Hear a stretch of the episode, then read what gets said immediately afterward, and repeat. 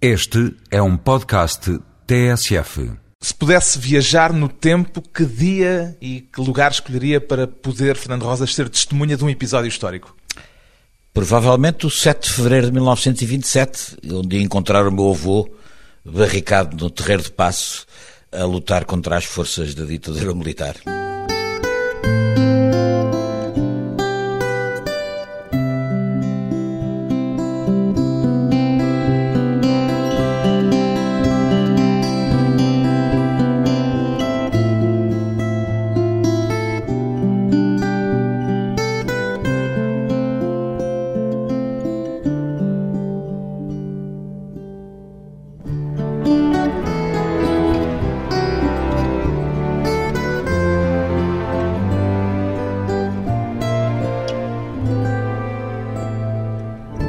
Rosas, 61 anos, historiador, é-lhe mais aliciante, Fernando Rosas, investigar rupturas ou continuidades? Eu acho que as rupturas são sempre mais interessantes de investigar, porque nas rupturas contêm-se as grandes mudanças, os fatores de crise dos períodos anteriores. Eu costumo até dizer nas minhas aulas que hum, poderia haver cadeiras ou disciplinas na história de um país feitas exclusivamente na base das rupturas, porque elas sintetizam o que está a acabar e sintetizam também o que vai começar. Além disso, à primeira vista, para um leigo, há a sensação de que os períodos históricos mais agitados fornecem mais material, mais fontes, deixam mais marcas, tornam mais fácil a tarefa do historiador, é assim? Sem dúvida, quer dizer, está lá tudo sintetizado, o que acaba e o que vai começar, mesmo quando o que vai começar não consegue começar naquela altura, mas quer dizer, nesse sentido, os momentos de ruptura são momentos de grande iluminação do sentido do processo histórico. Comecei a conversa por aqui porque o Fernando Rosas, sendo especialista na história portuguesa do século XX, tem um terreno de investigação onde pode optar quer pelo marasmo do Estado Novo, quer pela agitação permanente da Primeira República. E tem escrito mais sobre o Estado Novo do que propriamente sobre a Primeira República, portanto, contradizendo o seu gosto pelas rupturas. Bom, é verdade, porque o Estado Novo foi uma longa ditadura de 50 anos que marcou muito a minha geração e a minha vida, e eu acho que a investigação para o Estado Novo, sobre o Estado Novo, veio como tentativa de explicar a razão de uma tão longa permanência. Porque é que aquilo durou tanto tempo? Porque é que aquilo marcou tanto a minha geração? Porque é que aquilo originou tantas decisões dramáticas na vida das pessoas? E foi a busca de inteligir a lógica desse período histórico que me levou à, à pesquisa Mais histórica. por uma questão de interesse pessoal ou por ser também um campo de estudo menos desbravado? Eu acho que quando me aventurei a isso era de facto um campo de estudo não só quase Virgem. totalmente desbravado, como com pouco estatuto académico. Achava-se que aquilo estava a meio caminho entre o jornalismo e a política, e portanto, nesse sentido, eu fiz parte de um núcleo de jovens investigadores na altura que foi para o terreno um bocadinho contra a corrente, e acho que a partir daí tem-se feito um trabalho muito alargado, muito amplo. Hoje o Estado Novo é indiscutivelmente uma aquisição no terreno da historiografia, etc. Mas não foi tanto esse açougue para o furo que, que motivou. Foi indiscutivelmente a necessidade de perceber um período histórico sobre o qual havia muita moral, muita ideologia, mas muito pouca investigação. Pois bem, agora o Estado Novo fica um pouco à margem do novo livro de Fernando Rosas, um álbum onde Lisboa é protagonista, mais exatamente a Lisboa revolucionária, e é esse o título do álbum. No texto que encerra este livro, afirma a intenção de repor com ele a memória histórica e visual de combates esquecidos. A que é que se deve, no seu entender, esse esquecimento sobre acontecimentos relativamente recentes que têm menos de um século?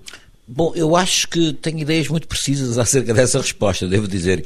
Por um lado, deve-se ao facto de quem venceu esta guerra civil intermitente que marca o primeiro trinténio do século XX ter sido a ditadura militar e o Estado Novo. O Estado Novo abafou, portanto, Estado- este efeito histórico destas revoltas. E o Estado Novo, como vencedor, reduziu tudo isto a uma espécie de acontecimentos caóticos e sem sentido, aos quais era preciso devolver algum sentido. Em segundo lugar, porque na oposição também quem venceu não foram estes homens que dirigiram as lutas das barricadas. Foi, eh, em grande parte, o Partido Comunista. E o Partido Comunista também, de alguma forma, optou por despromover este, este período destas lutas à luz de uma concepção que eles tinham de que isto tudo era uma espécie de que o revirago era uma espécie de golpe palaciano, de sucessão de golpes palacianos, para, de alguma forma, salientar que a verdadeira oposição começava com o Partido Comunista. O reviralho, de resto, tornou-se uma expressão altamente pejorativa. Era pejorativa. Eu acho que foi a investigação nos últimos anos que tornou a reabilitar este período histórico, reabilitá-lo no sentido de devolver um sentido e um conteúdo que era praticamente desconhecido. As pessoas desconhecem que em Lisboa se viveu uma guerra civil intermitente onde houve barricadas de centenas de mortos, milhares de feridos, deportados, bombardeamentos de artilharia, duelos de artilharia entre vários pontos da cidade, bombardeamentos da cidade por, por artilharia naval, até bombardeamentos aéreos no final dos anos 20 e no início dos anos 30, e que, portanto, Lisboa foi o palco de uma luta decisiva, onde se decidia, de facto, peço desculpa do pleonasmo, onde se decidia o futuro do país perante a crise do sistema liberal. O sistema liberal estava em crise, o que é que ia ser? E houve durante 30 anos esse problema teve em discussão. Tudo matéria de tal maneira dramática que daria, por exemplo, bons romances, bons filmes, etc. Bons filmes. Boas séries de televisão. Mas não tenha dúvida nenhuma, eu já fui consultor pelo menos que eu me esteja a lembrar, para a televisão e para uma produtora particular, para se fazer um filme, mas como isso implica centenas de participantes, de figurantes, figurantes a despesa... Constituições de época. Constituições de, a despesa é tão grande que não há no, não tem havido na produção portuguesa disponibilidades para fazer isso. Mas claro que davam é material para ótima ficção e para filmes, sem dúvida nenhuma para filmes. De resto, este álbum reabilita, pelo menos em termos visuais, uma parte dessa memória ao confrontar as fotografias de época e as fotografias atuais que estão neste álbum lado a lado, o que se percebe é que não são poucos os casos em que muitos traços permanecem, apesar permanecem. de tudo. Porque a geografia da Lisboa revolucionária foi bastante contínua. Mesmo se você verificar o 25 de Abril, verifica que o 25 de Abril regressa aos velhos, em parte, mas em grande parte, O quartel do Carmo, desde logo, foi sempre o bastião do poder sempre. instalado. Desde o quartel-general monárquico ao Marcelo Caetano, todos foram refugiar-se no quartel do Carmo. E o Terreiro do Passo também, como sede simbólica do poder. No fundo, a geografia revolucionária de Lisboa andou sempre entre dois polos. O polo do Terreiro do Passo, Praça do Município, aquela linha do Tejo entre o quartel de Alcântara e o quartel dos marinheiros de, de, pé da Praça do Município, o, o, arsenal. o Arsenal de Marinha, e do outro lado, em cima, o polo da rotunda Parque Eduardo VII, Alto Campo Lido, onde estavam os principais quartéis de Lisboa. E entre estes dois polos, a linha do Tejo com os marinheiros e, e os navios, e os três quartéis de cá de cima, durante 30 anos foram os polos, tudo o que se passou de lutas passou-se pela tentativa de silenciar um ou de conquistar outro destes polos. E fiquei a saber, lendo este seu álbum, que quem possuía simultaneamente o controlo do parque e da linha do Tejo ficou Bom, sempre isso, vencedor. Isso ganhava, claro, isso sem dúvida nenhuma, porque a cidade ficava entalada. É o que se passa no 5 de outubro. Eles têm o controle da rotunda e a linha do Tejo, entalam as forças monárquicas. Mas isso aconteceu raramente. A linha do Tejo, por vezes, estava nas mãos de uns, por vezes o outro polo nas mãos de outros, e a luta era exatamente entre estes dois espaços. Agora, foram batalhas cruentas e batalhas que envolveram milhares de pessoas, quer dizer, onde se decidiu o futuro do país durante meio século. No seu texto, pela repetição dos mesmos lugares como protagonistas das ações armadas em Lisboa, refere uma espécie de determinismo sociopolítico e urbanístico. Acredita nesse tipo de determinismo? Bom, determinismo, enfim, é uma palavra propositadamente forte, mas o que há é uma constante sociológica que leva Lisboa a ter um papel sobretudo a Lisboa popular, a Lisboa operária e popular, a ter um papel de muito peso de um dos lados desta luta. Por outro lado, há o facto das grandes concentrações militares serem em Lisboa, porque o poder estava em Lisboa. Está o Lisboa macrocéfalo, o país macrocéfalo. Absolutamente, quer dizer, é aqui decidia-se tudo. Não há nenhum grande combate político do século XX que não tenha sido sempre decidido em Lisboa, e nesse sentido há um certo determinismo sociopolítico que escolhe os sítios simbólicos da luta política. Justamente o que lhe queria perguntar é se o facto dos mesmos lugares serem repetidamente palco destes atos revolucionários se deve a razões, sobretudo, de ordem estratégica ou de ordem simbólica? Das duas coisas. Não há uma predominância. Quando eles querem tomar o Terreiro do Passo, naturalmente temos aqui uma questão simbólica, apesar do Terreiro do Passo ter a sua importância estratégica.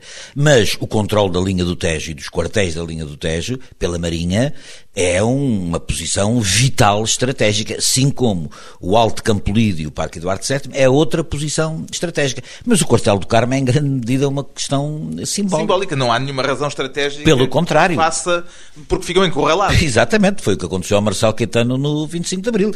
Ele vai meter-se na boca do lobo, quer dizer, ele vai meter-se num sítio onde não pode sair em circunstância nenhuma. Portanto, onde é que vem então essa reincidência no simbolismo do Quartel do Carmo? Bom, era o principal quartel da Guarda Nacional Republicana, que era uma força de muito peso na decisão de todas estas eh, contendas, e o Marcelo Caetano, no 25 de Abril, vai para ali, porque o chefe da PIDG diz é o único sítio por onde você pode ir, porque é o único sítio que temos a confiança de que está connosco. Portanto, porque sabe que no 25 de Abril havia um plano, um plano militar, para a retirada do Presidente do Conselho em caso de perturbação da ordem pública, que era o quartel-general da Força Aérea em Monsanto. Mas eles não sabiam se a Força Aérea estava fiel ou não. Então mandam-no ir para o quartel do Carmo, mas mandam-no ir para uma armadilha, de onde ele já não consegue sair. Quartel do Carmo, um bastião do poder instalado na Lisboa do século XX. Depois de um breve intervalo, voltamos à Lisboa revolucionária com o historiador Fernando Rosas.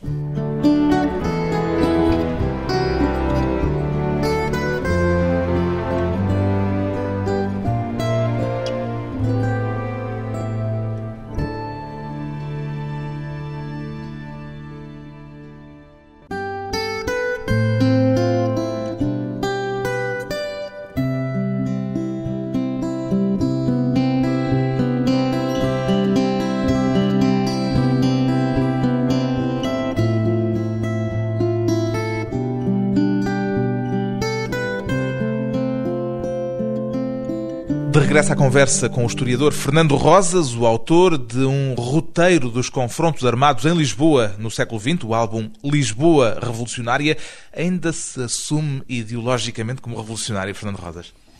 Bom, sabe que um historiador não tem que se assumir ideologicamente como coisa nenhuma, não mas é? Uma vez que estou a falar não só com o historiador, mas e, portanto, com não queria, o político. Não, não queria que esse livro fosse visto a essa luz. É o trabalho de um historiador que estuda.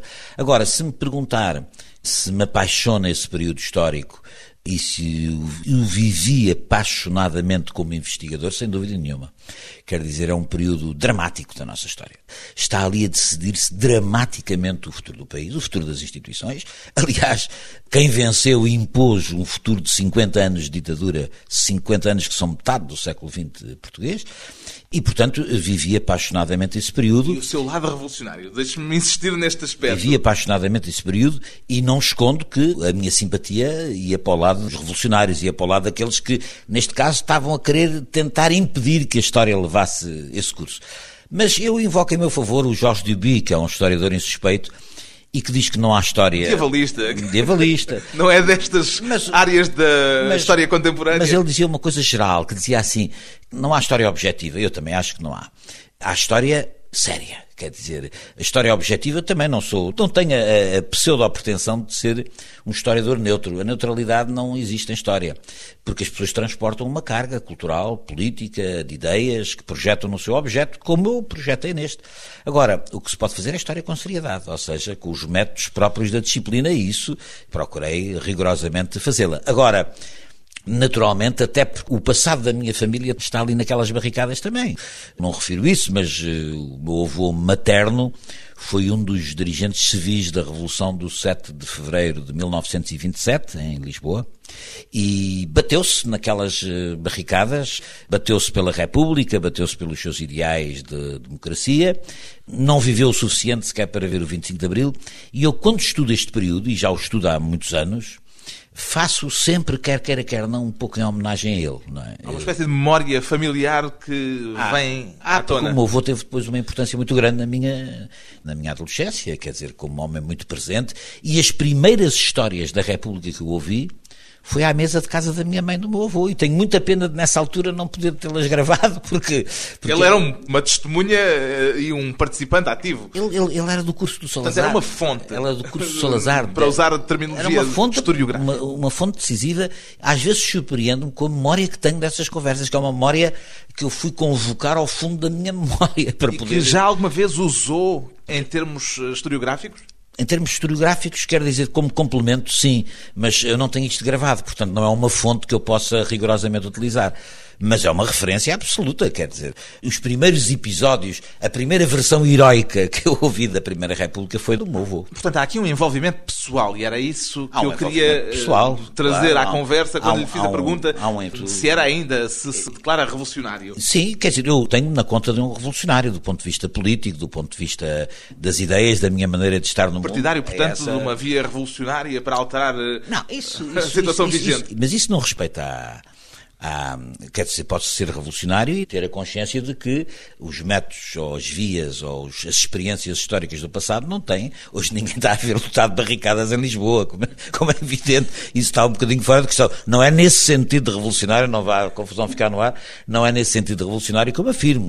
Revolucionário como partidário de uma transformação social profunda nesta sociedade, sim, sem dúvida. O que lhe queria perguntar é se diria, no seu caso, que é sobretudo o historiador que tem influência sobre o homem político ou vice-versa, que o político influencia o trabalho do historiador.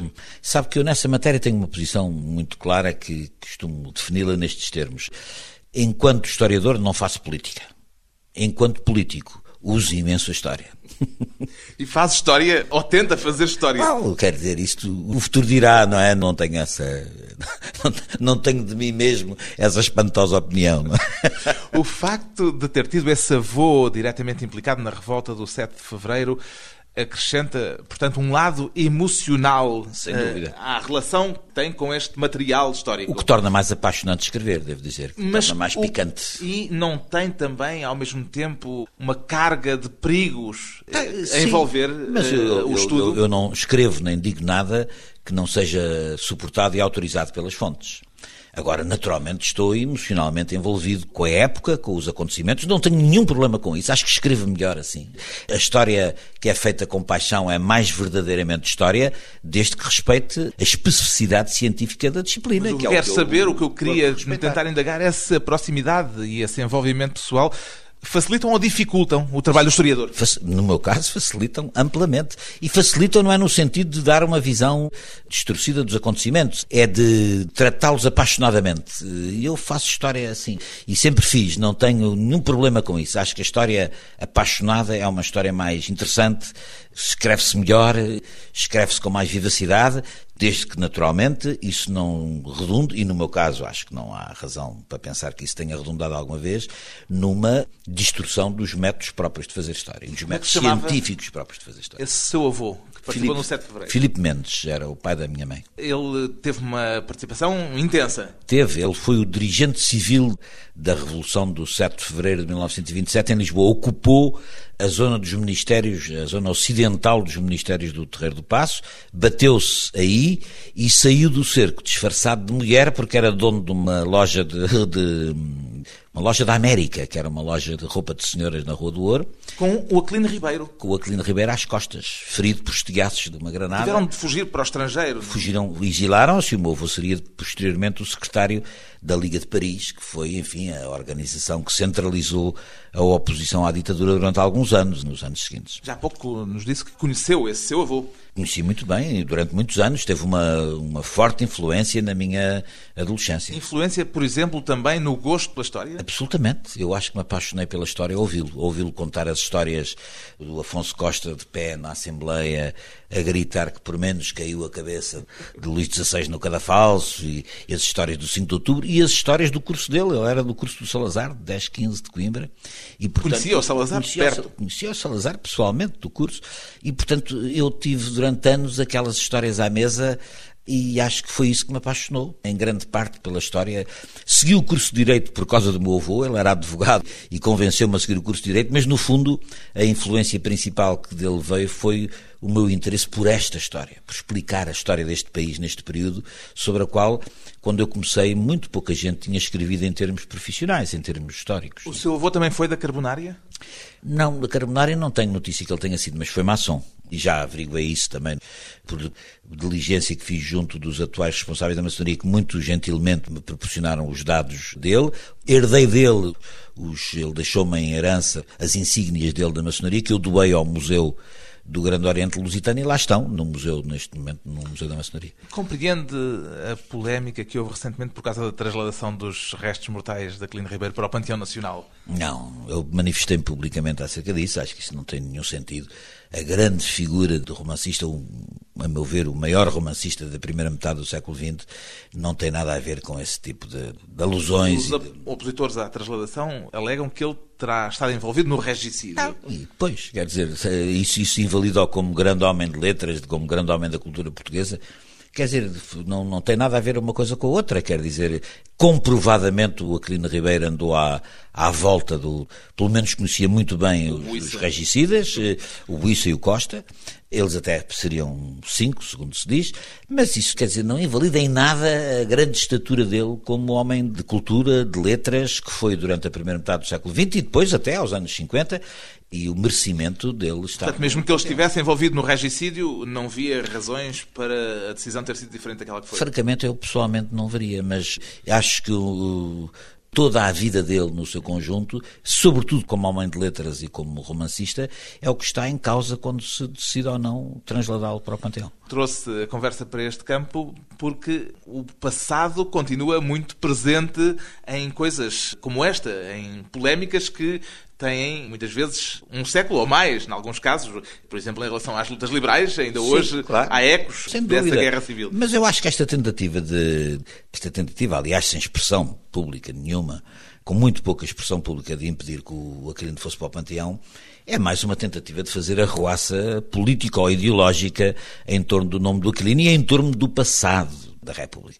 Porque eu acho que há uma, uma grande disputa do ponto de vista historiográfico que se vai travar a propósito do centenário da República, que está por enquanto relativamente encoberta, que é acerca dos significados da Primeira República. Eu acho que essa polémica é que tem interesse de travar, porque vai ser uma polémica muito iluminante acerca do que se possa pensar sobre os destinos da nossa história do século XX. Uma polémica que se aproxima. Depois de mais uma curta pausa, voltamos com Fernando Rosas e justamente o confronto pela memória.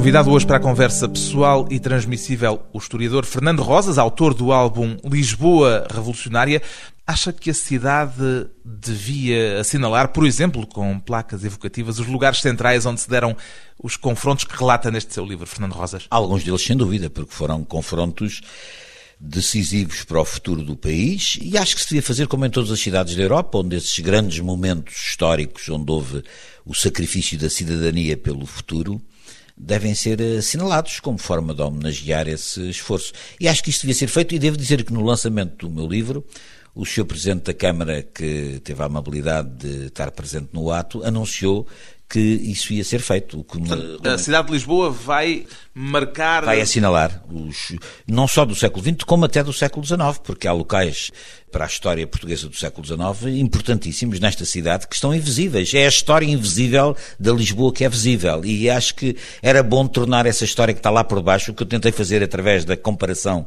das fotografias, era bom tentar tornar fisicamente visível essa memória por onde as pessoas hoje passam Uh, sem terem, sem terem nenhuma noção do significado que aquelas pedras têm. Entre o 5 de outubro de 1910 e o 26 de agosto de 31, em pouco mais de 20 anos, são, conta neste livro, contabiliza neste livro, 35 revoltas ou pronunciamentos civis ou militares. Portanto, houve de facto a tal guerra civil intermitente. intermitente sem dúvida. Eh, Porquê que usa a expressão guerra civil intermitente? Porque foi uma guerra civil, foi uma luta quase sempre armada. Mas quer dizer que esses confrontos estavam todos ligados entre si? Tem um significado global. É essa exatamente uma das teses centrais do meu livro. É essa. É que, quer dizer, eu acho que na crise final do sistema liberal, o que se decidia era que tipo de regime político devia suceder ao sistema liberal oligárquico que agonizava. E, portanto, ou uma democracia renovada ou um regime autoritário de tipo novo. Há quem diga, como Vasco Polido Valente, por exemplo, que a Primeira República não foi nunca uma democracia. Bom, é um ponto de vista que eu respeito, mas com o qual não concordo. Não Quer dizer, acho que a Primeira República foi uma democracia limitada, como o liberalismo foi um liberalismo oligárquico. A Primeira República foi uma democracia muito limitada, desde logo porque não conferiu o sufrágio universal, porque teve muitas limitações de todos os pontos de vista, mas tentar demonizar a Primeira República na linha da historiografia do Estado Novo, para implicitamente justificar o advento da ditadura militar, é uma linha de aproximação à leitura do período com a qual eu não persigo. Diria porque... que é isso que faz Vasco Luís Valente diria, na forma como diria, diria, lê a Primeira República? Diria que, objetivamente, a leitura que faz o Vasco Polido Valente da Primeira República e outros historiadores desembocam numa espécie de legitimação da imprescindibilidade da ditadura militar. Trata-se de uma demonização? Sim, do, do, ponto de vista desses autores, a demonização é absoluta. Quer dizer, trata-se de um regime terrorista, de um regime que eles classificam quase em termos de maior rigor do que a própria ditadura e o Estado Novo. E, portanto, não me parece ser razoável ver as coisas desse ponto de vista. A República é um sistema liberal muito limitado, é uma democracia, quer do ponto de vista político e social, com muitas uh, limitações e que faliu e que foi derrotada.